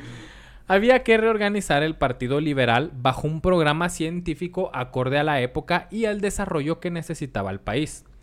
La oportunidad se dio en 1892 con la nueva reelección del general Díaz Qué nuevas. y argumentó Sierra que pues ah, siempre y cuando se hiciera la reelección con este, con este pensamiento científico de desarrollo que necesitaba el país, todo chido. Porque Sierra pensaba, decía, bueno, ¿por qué tenemos que cambiar de, de presidente? ¿Por qué tiene que haber una democracia? ¿Por qué tenemos que dejar de que un güey nos eh, siga en el poder si está haciendo las cosas bien? ok, ok. ¿Para qué vamos a cambiar a otro güey que no sabemos si las va a hacer bien o si va a cambiar de... Que no sabemos qué va a pasar. que no sabemos qué va a pasar. Estamos a ciegas. Que él le, él le llamaba esta la dictadura ilustrada. O sea, bueno, mientras esté jalando, bien. No es que estuviera completamente de acuerdo con el porfiriato, pero estaba de acuerdo con que se estuvieran implementando estas reglas que básicamente pues él hizo, ¿no? Bueno, él y un grupo de intelectuales. Pero lidera- lideradas por él. Ah, exactamente. Con este fin, participó en la organización de la primera Convención Nacional Liberal y redactó el manifiesto constitutivo en el que expuso su teoría política sobre la dictadura ilustrada. Sí, pero iban todos con cosplay, ¿no? Acá. De liberal. En la ¿no? convención, vengo de Benito Sí, Juárez. Y relamido. Relamido. El derecho ajeno, puto. El, eh. el mío está más chido. acá. El lerdo de tejada, perro rifa. Sí, eh. Mira, yo me corté las piernas. Compromiso ante todo. A huevo. Eh, bueno, entonces eh, él re- redactó el manifiesto constitutivo, que es esta carta que dice que ya creamos la Convención Nacional Liberal para ser un partido liberal. Ahí expuso su teoría política sobre la dictadura ilustrada, en la cual se inclinaba por un Estado que había de progresar por medio de una sistematización científica de la administración pública del país. ¿Qué quiere decir? A través de la prueba y error vamos a hacer que jale el país a la verga. O el La método vamos a cagar, científico. pero, Pero- eventualmente se Pero va a vemos, va a funcionar, créanmelo. Créanme. Fuente No tengo de Ortiz. de Ortiz. Miami me lo confirmó. Fue entonces que expresó su frase más célebre y conocida. Cito, México, tiem- México tiene hambre y sed de justicia. Ah, mira Pues ni que- tan que, célebre, por ¿no? cierto, sí se replicó, pero te- termina mal. Termina mal en el ¿A 94 poco? con Colosio. Sí. Colosio la, toma y dice, ten- di- veo un México con hambre y sed de justicia. Ah, sí, pues es justo antes de que pusieran la culebra, ¿no? Ay, creé. Sí. Ahí la culea. No, creo que se lo dio en el Zócalo y luego ya después se fue a lo más taurino. Ah, fue en, fue en, fue en el Monumento a la Revolución. Ahora que me acuerdo. ah, en el momento de la revolución, que es donde está diciendo, el PRI Eh, es el mejor partido y no la pelan. to-". Básicamente, no esas palabras, pero básicamente alabando al En PRI, pocas obviamente. palabras. Parafraseando. Parafraseando. Durante los dos siguientes años defendió al con- a- ante el Congreso esos principios, ganándose por su clara oratoria el aprecio y el aplauso. Este güey era un genio, no solo escribiendo, güey, sino en la oratoria te convencía, güey. Qué chido. El aplauso, ¿no? O sea, recibíamos aplausos que muchos comediantes acá. de- Como quién, Mario, di nombres. ¿Como quién? Como que aquí era un hombre. ¿Quién no recibe aplausos? Tráeme el jajámetro. no, no, ese es tema sensible para ciertos comediantes. No, vamos a hablar del jajámetro. No, No existe eso. aquí, aquí no está pasando Oh, nada. güey. Yo soy la de que está detrás de hacer el Sí. El jajámetro. La, la, la mafia. La mafia. Aquí en un pod, an- así en un podcast Sí. se creó el jajámetro. la mente detrás del jajámetro. Pura maldad aquí. Bueno, no hablemos de temas sensibles. Oye, no sabemos o- qué los comediante. Oye, ahorita que me estoy poniendo a pensar, se podría invertir el jajámetro, ¿no? Que salgan primero los peores y luego los... Uy, ma- y- a mí me hubiera gustado, güey, Pero, pero- pero que se llame cacámetro, güey. Gran idea. Grabado. El, Grabado. el cacámetro. El cacámetro. Mira, al, Al próximo comediante que se queje del cacámetro, güey. Sí, ya tengo vamos a a, mandar contigo, güey. ya tengo a une, a un, Ah, a une yo. comediante. Ay. No, tú no. Bueno, eh, el jajámetro para los historiadores, perdónenos, el jajámetro es, eh, es una Es una unidad de es medida. una unidad de medida 100% científica y comprobable con De 0% de, de fallo y 0% de margen de error. Nada de sesgo y totalmente inequívoca en la que la gente evalúa a su comediante que está haciendo estando. Eso, Eso claro, no. en los open mics de, De público difícil. Ajá. Ah, no, y hay otro que ya nos, nos pidieron la idea. Ah, sí. ¿En CDMX, no? Guadalajara. Bueno, ese es un jajámetro, pues. Pues el punto sí. es, usted siga, Celaya, ¿no? Celaya. el lugar usted acá. siga público difícil y entérese ahí que es el jajámetro. Síganos, diga, vamos de la histeria. Y les dan 10% de descuento en todas las entradas a Showcase. Desafortunadamente, no será así. Desafortunadamente, el creciente predominio autocrático del presidente Díaz frustró el nacimiento de un auténtico partido nacional. O sea, todo estaba planeado, güey. El Congreso se hizo bien vergas. Ya estaban haciendo todos que quién va a poner las cheves, que quién va a poner el hielo para hacer el partido liberal, Armando güey. todo, ¿no? Para Y el Porfirio-. Sí. Y es Porfirio Díaz que dice, "Mm, no me parece.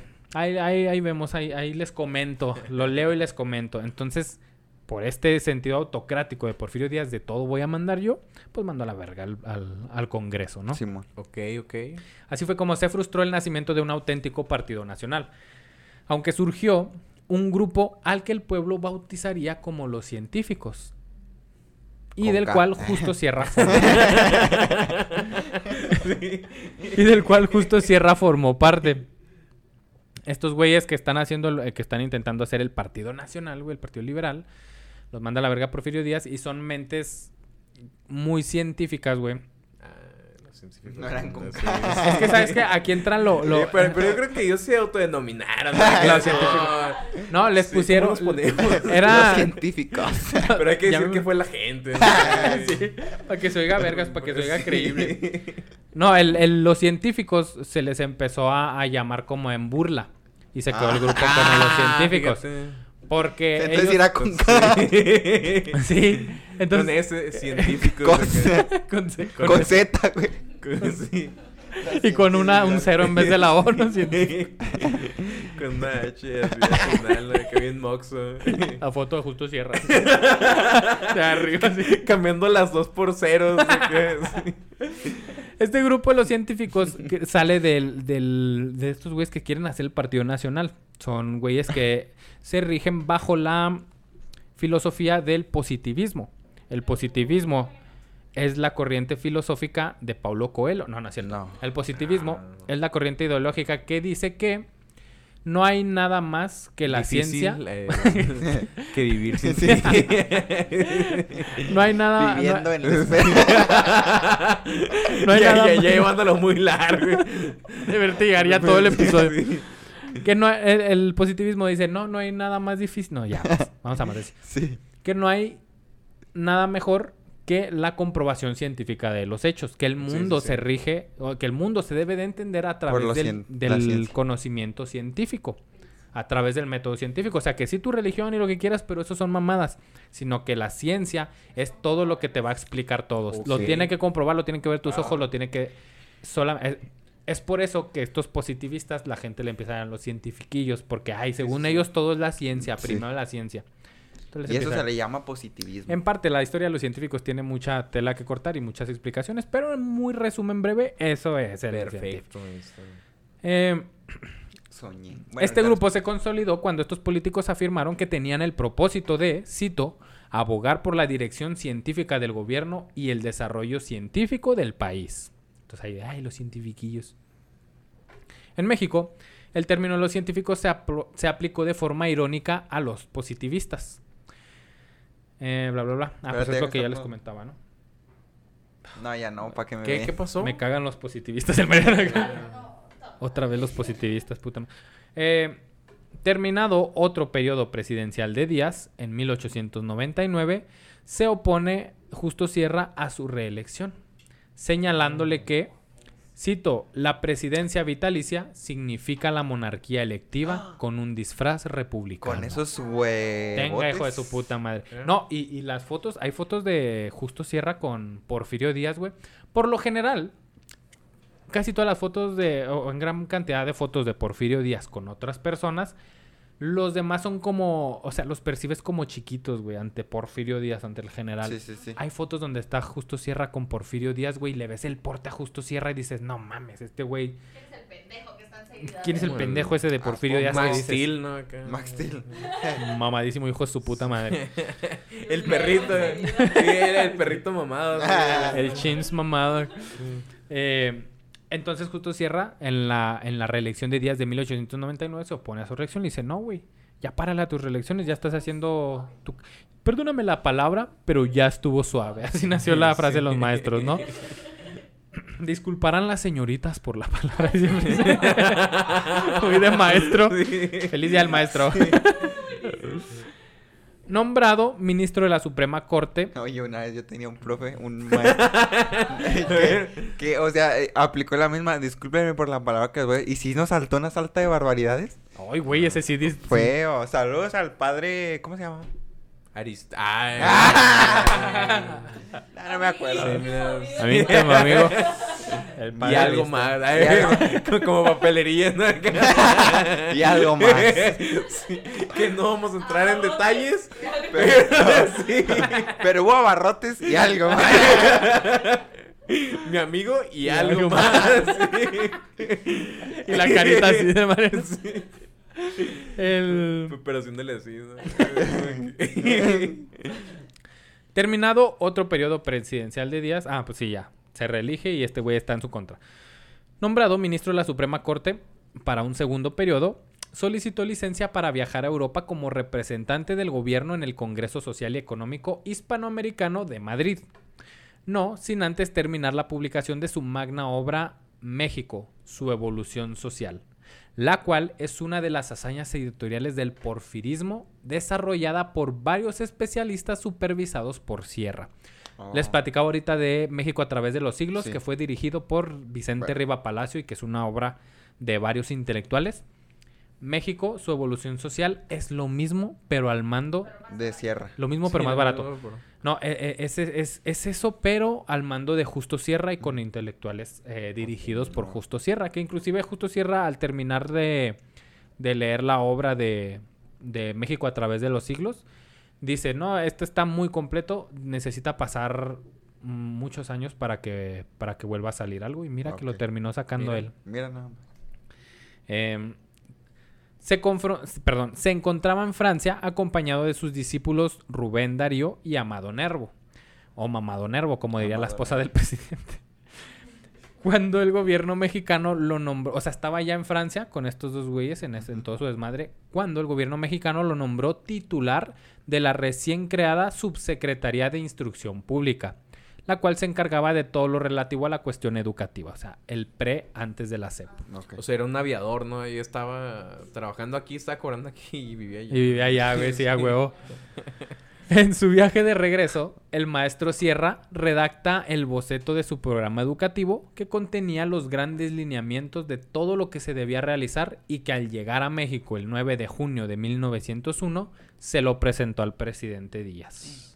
¿Y qué le dijo? Fue nombrado allá y, y él, pues, ahí en el camino hizo acá su pinche Su lista, su boceto así de todo esto. Se tiene hacer. llegando, ¿no? Ay, güey. Ay, Como el, me el meme del niño que está escribiendo y gritando. Sí, sí, sí. Así el güey. Y llega con Porfirio Díaz y le dice, Ire, ¿qué tranza, carnal? Este es el proyecto, ¿cómo ves?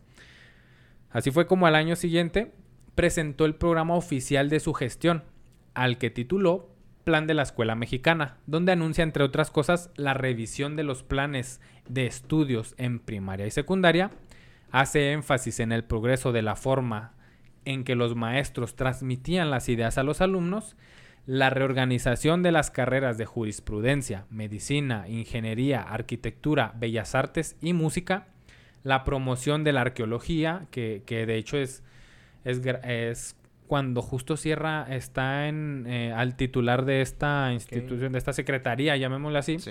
es cuando Teotihuacán se, se limpia, güey. Teotihuacán se hace esta zona que Ay, ¿a ya conocemos, sí. Porque antes era como que sí, ahí hay de haber pirámides. Pero ahí están. Ahí hay algo, sí, todos ya sabían, ¿no? Sí, hay sus hierbas y todo el desmadre. Y es con Justo Sierra que y el apoyo a la, a la, a la arqueología que pues sale a flote Todo Teotihuacán.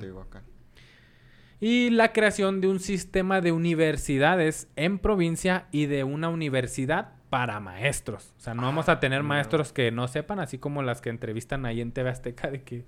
¿No lo has visto? que ¿Cuándo? ¿Quién fue el primer presidente de México? Y les empiezan a preguntar a los maestros, güey. sí. empiezan a valer vergota los maestros. Uno dijo Santana. Uno dijo Santana, ¿va? Creo Pero que el sí. guitarrista, ¿no? El guitarrista. güey. sí. Eh, ahí el presidente Díaz. Ah, perdón. Ante el presidente Díaz, el programa fue aprobado y conforme pasó el tiempo se fue desarrollando y consolidando. Además, en 1905 fue nombrado titular de la nueva Secretaría de Instrucción Pública y Bellas Artes. Se le agregó Bellas Artes porque decía que adal- además de la educación y de saber que tus matemáticas, debía ser el mexicano sensible a las Artista. bellas artes. A la- a- Mira. a Que lo eso- artístico, ¿no? Ajá, lo artístico. Esto, esto, esto era parte de su educación. En un mexicano educado era un mexicano sensible a las bellas artes. Y ahorita nomás somos sensibles, ¿no? Ahí el presidente Díaz lo dejó hacer su trabajo. O sea, aunque estaba en su contra, ni Díaz se le oponía a Justo Sierra, güey. Ajá. Eh, lo dejó hacer su trabajo y lo apoyó a pesar de los conflictos que para entonces ya había en el seno del gobierno y entre el grupo de los científicos. El seno del gobierno. Ay, este, yo también pensé, oh, dijo seno. eh. Todos, todos un minuto de silencio. No se quería ver uno pendejo. Ay, el seno. seno. O sea, Pero es que acabamos de hacer pendejo, o sea. acabamos de hacer bromas de justo.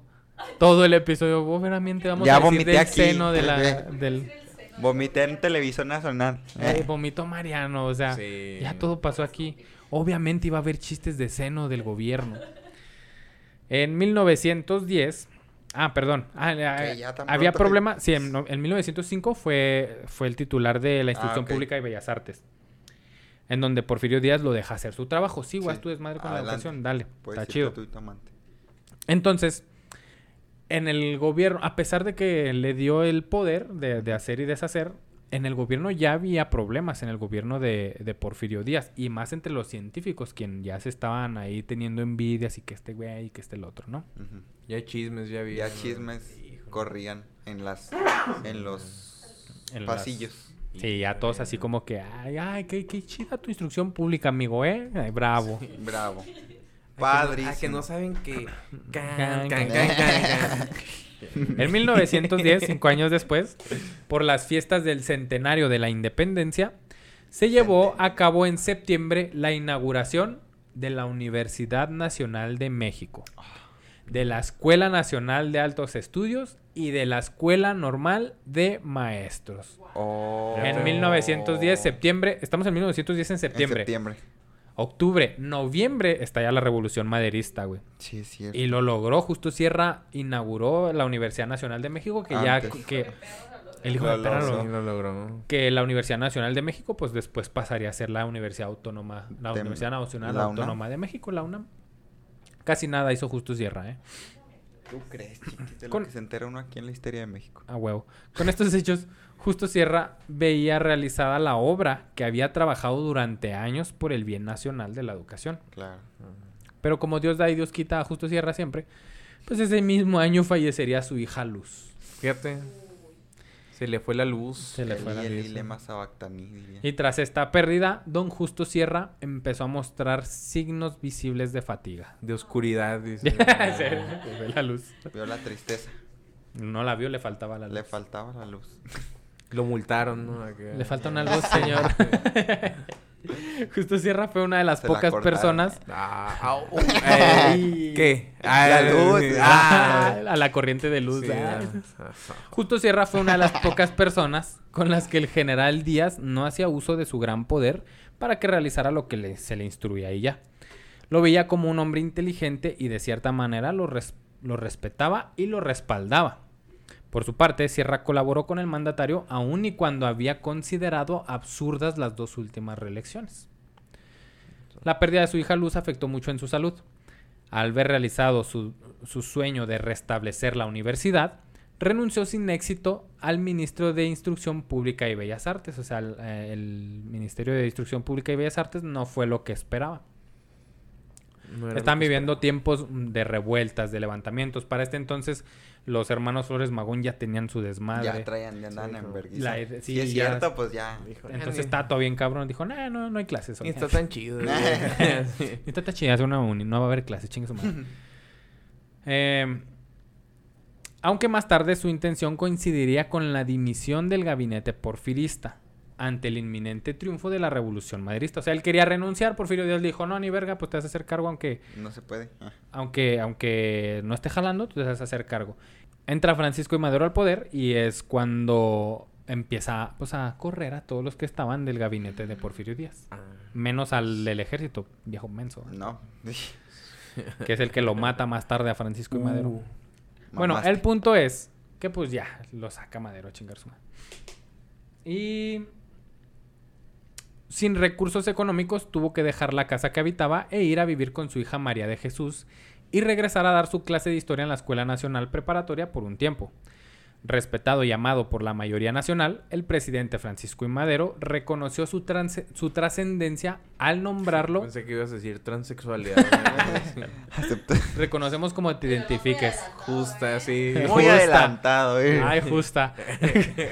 Eh, el presidente Madero reconoció su trascendencia al nombrarlo enviado extraordinario y ministro plenipotenciario de México en España. ¿Qué es esto? Plenipotenciario. La palabra plenipotenciario hace referencia plenitud. Que tiene el poder de hacer y deshacer lo que quieran representación de México en ahí España. está. ¿Tú crees? Qué.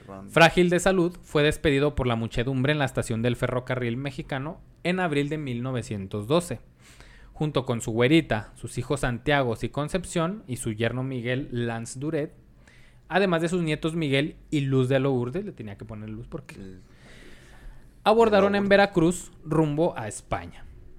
En México se quedaron sus hijos María de Jesús y Manuel, que estaba comprometido con Margarita Casasus, que era una hija ahí de riquillos también, ¿no? Total que se va con la familia, con media familia, se va a España, pues ya tiene todos los recursos, tiene el puesto, ya no le falta nada, ahí va. Y se marchó y a su barco le llamó Libertad. como a su diario. ¿A Ah? ¿verdad? No se la esperaban. Antes de llegar a su destino, llegó a París, donde debió ser internado en el hospital de San José. El diagnóstico no fue favorable. Tenía el corazón débil y un tumor que era inconveniente de extirpar, por lo que no podía irse a Madrid tan, pronto como planeaba. En la capital francesa se reunió con Porfirio Díaz, José Ives Limantour, Amado Nervo y Rodolfo Gaona. Nomás conocía por Porfirio Díaz. Grandes mentes de ahí. Semanas después se marchó a Madrid y la noche del 13 de septiembre de 1912, ah, el Día de los Niños Héroes. La noche del 13 de septiembre de 1912, don Justo Sierra se fue a dormir y no volvió a despertar jamás. Ay, qué Pues padre qué- morir qué huevón. así. Ay, qué huevo. Nomás así Señor, de- despiértese. No quiero.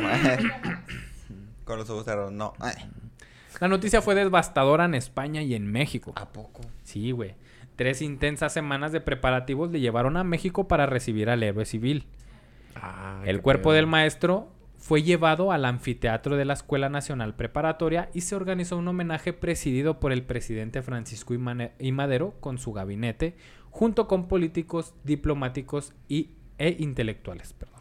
Y lo había fotos de él y le- les pintaron cosas, ¿no? Acá como... Para que se le quite como al- fue el canciller y le pintó, órale pendejo.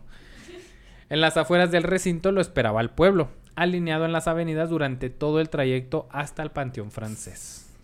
Ah, mira, vino de Francia, bueno, estuvo Vino en A morir Francia. en el sí. panteón francés. Y lo entraron en el. Panteón Francés. ¿Eh? Y le pusieron pan francés. eh, pues, su última comida. Saltar francés. sí. En 1919 se le concedió a su viuda una pensión, una pensión de 300 pesos mensuales, cito, para honrar la Ah. memoria del insigne educador. O sea, no se case con nadie, ya. señora, ni tenga vida, y honre la memoria y le damos 300 cocas y... Dos y, Y ya. Está bien, porque él ganaba... eh, Dos mil. Dos Dos mil. mil y algo anuales, imagínate 300 no sé qué mensuales. Ah, sí está bien. Ah, matemáticas, hijo. Sí, ahí está. Altas finanzas. por Altas finanzas. Que ahorita no alcanzas ni para un chicle, o sea. No, está. No, pero pues...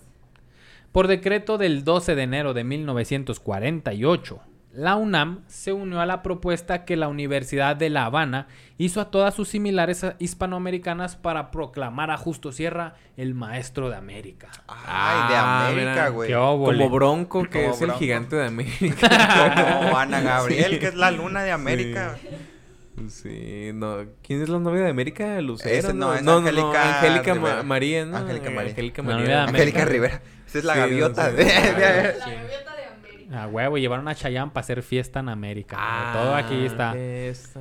En América. Grandes rolas. Mi ¿eh? mamá estaría muy orgullosa de mí. Es, que es mi papá. ah, Chayanne. Chayanne, papá de todos. Papá de América, Chayanne. Sus restos exhumados y depositados en una urna de bronce fueron tributo de homenajes. Contingentes militares, estudiantiles y obreros lo acompañaron hasta la rotonda de los hombres ilustres en el ¿A Panteón poco? Civil Los de Dolores. hombres virales. Los Los hombres hombres virales. virales. ¿eh? Aquí ¿Quién? hay marihuanos. Aquí hay marihuanos. Y personaje viral ilustre. atrás, ¿no? Y fue a mi cuarto y no hay nada. Chequé mi cuarto, chequé chequé mi casa. no hay nada. Eh, por decreto presidencial, el 26 de mayo de 1999, a la vueltita, o Mariano Tani nacían, Ah, cierto. su nombre se inscribió con letras de oro en el muro de honor del Palacio Legislativo de San Lázaro. Mm. Justo, Nada, nada más era el color. Sus obras completas eh, fueron publicadas por la UNAM en 1948 y reeditadas en 1977. Constan de 15 tomos, de los que el primero constituye una excelente biografía preparada por Yáñez, este biógrafo que yo les Ah. decía de Ah, Justo. Sierra. Si quieren saber más de Justo Sierra, yo les recomiendo que busquen a, a, a Yáñez, Ñañez. a Eduardo Yáñez, ¿no? Si no quiere un No. vergazo. Escuchen a Capaz de, De la de la sierra. Ahí está. Qué bonita está. Titiriti, mi vecinita. Ah, la otra vecinita. Hay una cosa. Ah, perdón. Cierro el episodio porque ya murió nuestro ¿Qué? personaje. Ah, sí, pues ya este falleció. ¿Cómo? ¿Cómo? Falleció en Francia. En, en Y- Madrid. eh, en Madrid. Sí, ay, que, que, ¿Qué más atención, Mariano, Mariano, es- aquí. Y vamos a cerrar este episodio con una frase de Justo Sierra. Cito: Ojo, eh, justo. Hay una cosa superior a nuestros afectos y más grande. No vacilo en decirlo que la reforma, que la libertad y que la patria misma. la verdad. Ah, Ah, amante de la verdad. ante Amante todo. de la verdad ante todo. Hay una serpiente en mi bota. Ay, en los juguetes Sí. podemos ver todo. Chingue su madre. Todo. Ese fue el episodio de nuestro Ni querido quién Justo era, eh. Sierra, Qué gran Yo episodio. ni idea de quién era Justo Sierra. el maestro de América. De verdad, yo pensé cuando empezaste a decir que maestro y que no sé qué, juré por un momento que ibas, que iba a ser José Vasconcelos. Pero no. Yo- José Vasconcelos. Mira, te leyó la mente la patrona. Dijeron América y yo pensé que iba a ser Laura en América. Laura en América. Dijeron América, mira, pensé que iba a ser Cuauhtémoc Blanco. Laura en América. Fue un gran episodio. Eh, nos quedamos todos pensando en América. Eh, el episodio fue un bonito homenaje para el maestro América. Felicidades a todos los a todos maestros. los maestros, maestras y maestros. Ojalá y un día les den un sueldo digno que se merecen. Y pues nada, ese fue el episodio. Sí, es. Mario. Muchas gracias por haber estado en esta tu No, casa, la este, historia de un México. placer haber sido invitado. este, estuvo muy chido. Me, me gustó, me gustó. Y esto, ahí Y está. pues claro que esta no es la única invitación, habrá otras oportunidades que nos gustaría que nos acompañaras. Bueno, pues lo voy a Este- pensar. ah, mira, es el primero. Ya lo veré. Es el primero Sí, que se lo va a pensar. Sí, no, es que- Ay, perdóname, Mario, eh. raro. Eso nunca se había, eh, eso nunca se había visto en televisión Ah, sí, nacional. hay gente a la que le gusta eso a mí. No, no sé. No tanto. sí, no, es- estuvo raro, estuvo raro eso. estúpido. Pero pues Pues ahí está. Mario, eh, te esperamos en un próximo episodio, como decía Mariano. Ahí nos vemos. Ya no va, ya no, no va a dice. quizá. No va a saber de qué se va a tratar. Ni Mariano. ni Algo que quieras mencionar, estas son tus cámaras, tus micrófonos, si tienes algún show, si tienes este algún- episodio sale El 15, El de mayo. 15 de mayo. 15 Día de del maestro. Pues no quiero decir nada, este... pues, Perfecto. vean la, la histeria, suscríbanse y... Claro. Y pues ya, este... no sé. Ya basta. Sí. Muchas gracias por venir, Mario. No, gracias por la invitación, me gustó mucho estar aquí. Este, ah, y sí, este, está, Bien está raro, sí. Ya, Bien sí. incómodo esto. Ya el No- silencio, sí. Sí, ya Muchas gracias. Ay, Mariano. Sí, Oh. ay. Pues este episodio es así como justo cierra. Y nos vamos. Eh, la comedia. Sí, sí. Vámonos pues. Eh, ¿Algo quieres decir, Mariano? Antes de No, nada, ¿Para muchas gracias por dejarnos que lo acompañemos rumbo al trabajo en su día a día en este gran lunes. ¿Tus redes sociales, Mariano? Eh, me siguen en redes sociales como La Historia de México. También síganos como Público Difícil Productora. Y pues eso fue todo. Muchas Arroba gracias. otro Mario Bautista. Arroba me apodan Marín. Arroba soyomar.bntz.